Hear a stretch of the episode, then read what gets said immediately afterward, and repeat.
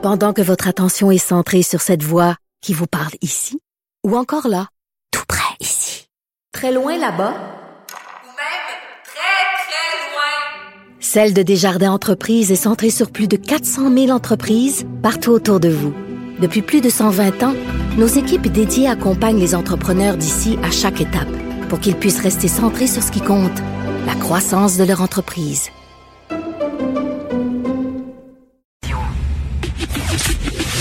Le commentaire de Emmanuel Latraverse. Des analyses politiques pas comme les autres. Cher Emmanuel, je sais que tu veux parler de Facebook, tu veux parler de la Chine, mais avant tout, avant tout, je veux revenir sur, cette dissonance entre M. Arruda et M. Legault, OK?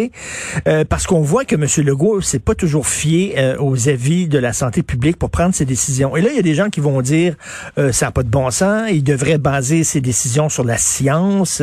Si la science dit on ouvre, il devrait ouvrir. Mais il y a des gens qui, qui pourraient dire ben ça montre que justement c'est la politique qui mène au, Québec. Ça devrait pas être les médecins qui mènent, ça devrait pas être la santé publique qui mène. Les décisions devraient être d'abord et avant tout des décisions politiques. Bon, t'en penses quoi de ça? Ben, c'est sûr que c'est le gouvernement qui mène. Moi, je ne suis pas de ceux qui pensent que c'est la santé publique qui devrait prendre le contrôle d'un pays. Ils ne sont pas élus. Ce, sont, ce ne sont que des conseillers. Mais quand le gouvernement drape ses décisions dans le fait qu'ils obéissent à la santé publique, ben c'est là, on en a parlé mhm. déjà, qu'ils se retrouvent dans le mélange des genres. Et je sais que mes collègues journalistes seront pas d'accord avec moi, mais moi, la transparence à tout prix, là, je j'ai jamais compris pourquoi fallait rendre public les avis de la santé publique. Je vais donner le même exemple que, nourrit, ça, Mario. Tu dis que ça nourrit la méfiance des gens. Non, mais c'est pas ça. Imagine si le ministre des Finances rendait public les avis de son sous-ministre à la veille du dépôt du budget. Imagine le bordel. Hmm si euh, à la veille du dépôt d'un projet de loi sur les commissions scolaires, on rendait public les analyses des fonctionnaires, je veux dire, il y a une raison pour laquelle c'est tout ça, c'est gardé secret. Là, ce sont des conseils et c'est au gouvernement de trancher. Mais le résultat de tout ça, ceci étant dit, c'est c'est impossible maintenant, comme citoyen, de savoir si à qui tu fais confiance et si tu devrais lui faire confiance. Moi, c'est ce que je trouve tragique là-dedans. On est dans un moment de la pandémie où tout le monde en aura le bol. Tout le monde cherche des coupables, c'est un réflexe absolument naturel. Et donc, regardes ça, tu dis, mon Dieu, il est fou. Arruda, il allait tout rouvrir euh, au, mois d'octobre quand M. Legault a gardé ça fermé. Euh, il allait rouvrir, euh, il prévoyait avant Noël rouvrir les restaurants au mois de janvier quand tous les virologues, les infectiologues du Québec disaient que ça allait être la catastrophe à Noël. Et là, ben, c'est une chance que M. Legault est là. M. Arruda est un laxiste. Puis comme il y a déjà une méfiance que je sais que tu partages à cause de ces vagues hésitations sur les mhm. masques, après quoi, l'immunité, on va envoyer les enfants à l'école, ça va donner l'immunité de masse. On l'avait oublié, celle-là. Hein? Mhm. Euh, son retard dans le dépistage, ben là, ça mine la confiance des gens à l'égard de l'expertise de M. Arruda immensément. C'est à l'inverse. Le monde des affaires qui est complètement suffoqué. Ben là, se demande si le gouvernement n'a pas donné plus que ben, Exactement. J'avais Sophie Préjean de l'Union des artistes un peu plus tôt, puis elle a colle au plafond là, en disant, ben voyons donc, la santé publique disait que c'était correct d'ouvrir les salles de spectacle et les musées, puis il l'a pas fait. Non, mais ce qui est encore plus ridicule dans tout ça, c'est qu'on s'entend qu'on nous a jeté comme ça là, sur Internet, pouf, 14 avis écrits. OK? Il n'y en a pas un qui a le même format. Donc, de toute évidence, c'est des, c'est des, des des étoiles accrochées dans le firmament de la discussion. Là. Oh, que c'est bien dit. Complètement déconnecté. Donc, sans contexte, alors, on n'est même pas capable de rattacher ça à une discussion pertinente. Le, la seule vertu de la publication de ça a été de semer la confusion. Hmm. Parce que on regarde ça, on, ça se peut pas que le directeur de la santé publique soit aussi déconnecté que ça, ou que le gouvernement, ben, Monsieur Legault, qui est très au diapason de l'humeur et des sondages et de tout le reste, tu dis, ben, ça se peut pas qu'il ben, écoute, Emmanuel, tu une fille, hein, quand papa dit quelque chose puis maman dit le contraire, l'enfant est un peu perdu. C'est ben, exactement, c'est exactement euh, ça. Et je pense que à ce chapitre, stratégiquement, le gouvernement est tombé dans le panneau de l'opposition. Euh, Monsieur Legault n'est pas le seul à demander les avis publics et tout le reste. En Ontario, c'est la même chose. Tu imagines, c'est encore plus compliqué en Ontario parce qu'il y a un comité scientifique à 10 heures. Hmm. Alors là, c'est qu'est-ce que décide le gouvernement, qu'est-ce qu'il décide pas? Puis Monsieur, Monsieur Ford dit, écoutez, c'est moi le premier ministre, c'est moi qui décide, puis je fais mes annonces. Mais moi, je pense que tu sais que moi, je suis une partie partisane d'une enquête publique et je pense pas que le but, c'est de trouver des coupables. Hmm. Je ne pense pas que le but, c'est de clouer le docteur Arruda au pilori. Je pense que cet homme-là travaille comme un fou et qu'il fait son possible. C'est rien, les- c'est rien de savoir les erreurs qu'on a commises pour pas les répéter la prochaine fois. C'est ça? C'est quoi les erreurs? Est-ce que ça aurait pris un comité scientifique à 10 heures pour qu'il y ait des idées qui viennent de l'extérieur de la bulle alimenter la réflexion du gouvernement? Est-ce qu'il faut restructurer la santé publique au complet? C'est ça la réflexion qu'il faut avoir. Et à ce chapitre-là, c'est certain que l'opposition a gagné son pari parce qu'elle a montré le niveau de confusion et ça vient alimenter l'idée que ben, peut-être qu'il en faudrait une enquête publique sur la Hmm. cellule de crise et sur la gestion par la santé publique. En tout cas, c'est, sûr que effectivement, ça, nourrit euh, parfaitement la méfiance, comme tu l'as écrit dans un de tes excellents textes. Euh, Facebook, euh, l'Australie a tenu tête à Facebook. Est-ce que le Canada serait capable de faire la même chose? Ben, le Canada s'enligne pour faire la même chose. Hein? Il faut le dire. au bureau du monsieur de- du ministre du patrimoine, Stephen Guilbeault, on dit, écoute, qu'on s'inspire du cadre australien. Et ce que l'Australie a fait, c'est un peu un code de conduite. C'est pour forcer les grandes plateformes numériques, les GAFAM, comme on les appelle, Google, Facebook, Microsoft, etc., à négocier de bonne foi. S'ils négocient pas de bonne foi, là, c'est un arbitre qui négocie des redevances entre ces plateformes-là et les médias. Ce qui est intéressant, c'est qu'en Australie, Google, ils sont tous contre, hein, on s'entend sans surprise, mais Google a dit, OK, nous, on va négocier, on va signer des deals hyper lucratifs. Hmm. On se signe avec les grands, grandes euh, entreprises de presse, comme par exemple euh, l'em- l'empire de la famille Murdoch, etc.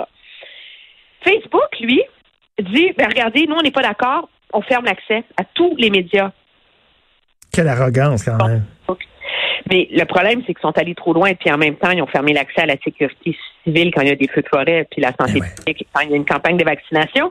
Mais enlevons cette erreur. Alors ça, ça a hérissé la planète au complet.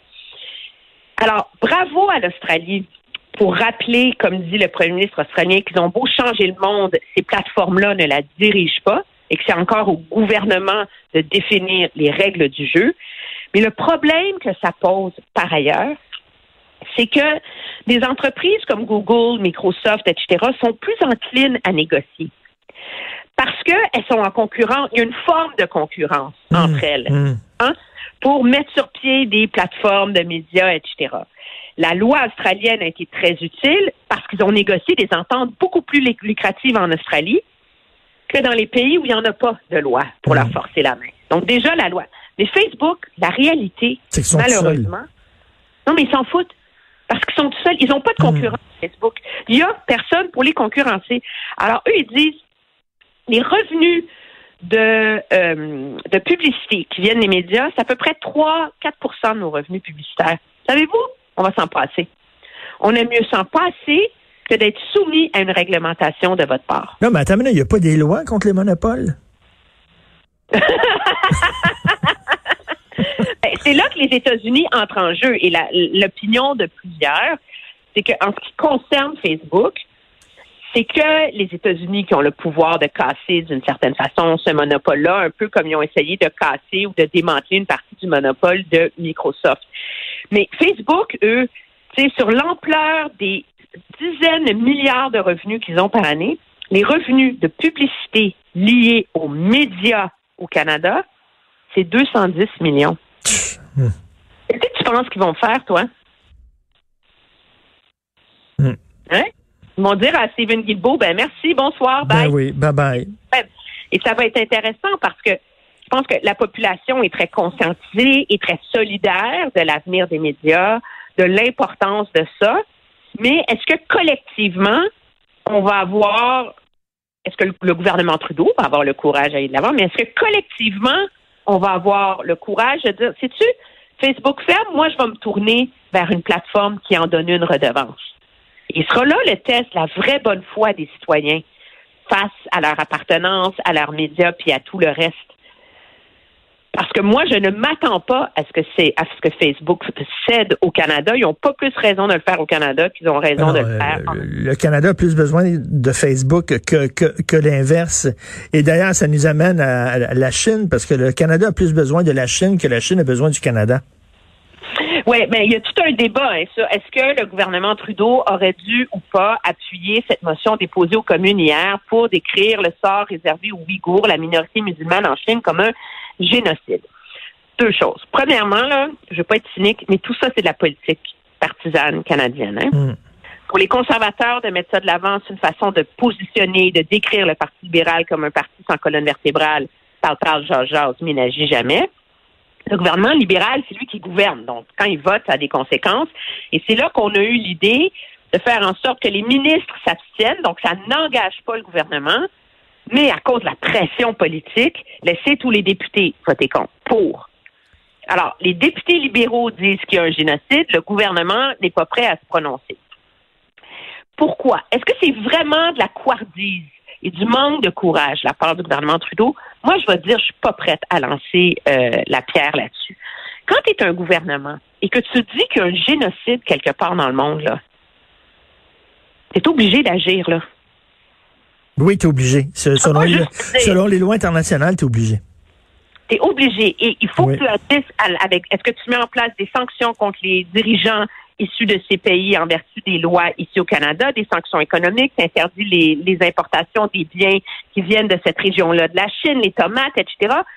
C'est- ça a des conséquences monumentales. Est-ce que le Canada a le pouvoir d'agir seul dans ce dossier-là en ce moment? La réponse est non. Et toi, tu penses que le Canada, le Canada veut gagner du temps pour, euh, euh, en fait, bâtir une coalition?